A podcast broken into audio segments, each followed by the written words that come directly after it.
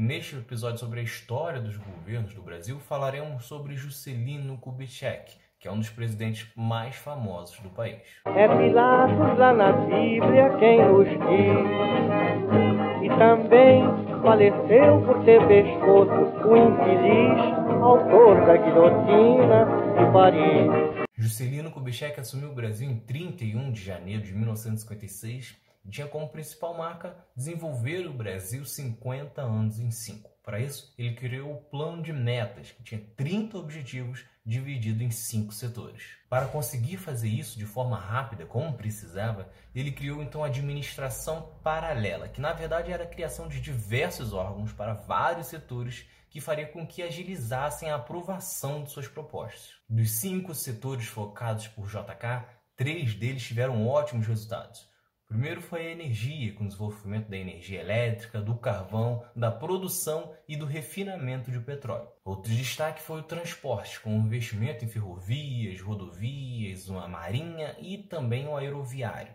Desses, o grande ponto mesmo foi a rodovia, que ele construiu mais de 15 mil quilômetros de estrada. Só que nada teve tanto destaque quanto o desenvolvimento industrial no governo de JK a indústria cresceu mais de 100%, aumentando consideravelmente a produção, principalmente do aço, do alumínio, dos automóveis e da borracha. Isso foi um grande destaque que gerou muito emprego no governo de Juscelino Kubitschek.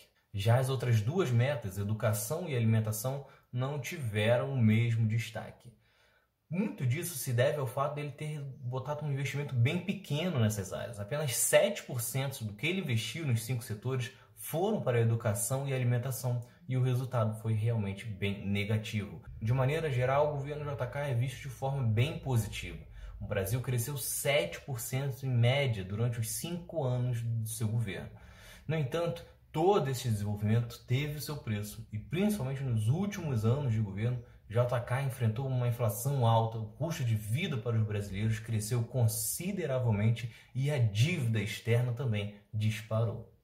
Então, se por um lado o Brasil estava se industrializando, crescendo, por outro lado, parte dos brasileiros estavam encontrando muita dificuldade, principalmente os trabalhadores do campo, com menos investimento, eles não conseguiam se manter, não conseguiam produzir. Isso fez com que muitos deles migrassem para as grandes capitais.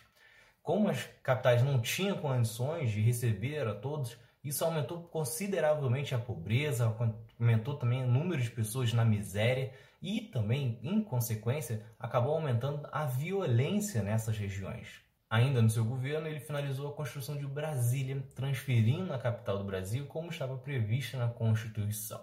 Seu governo terminou em 31 de janeiro de 1961. Então é isso. Se vocês gostaram, se inscrevam, ativem as notificações, continuem acompanhando que tem mais outro lado da história por aí. Valeu!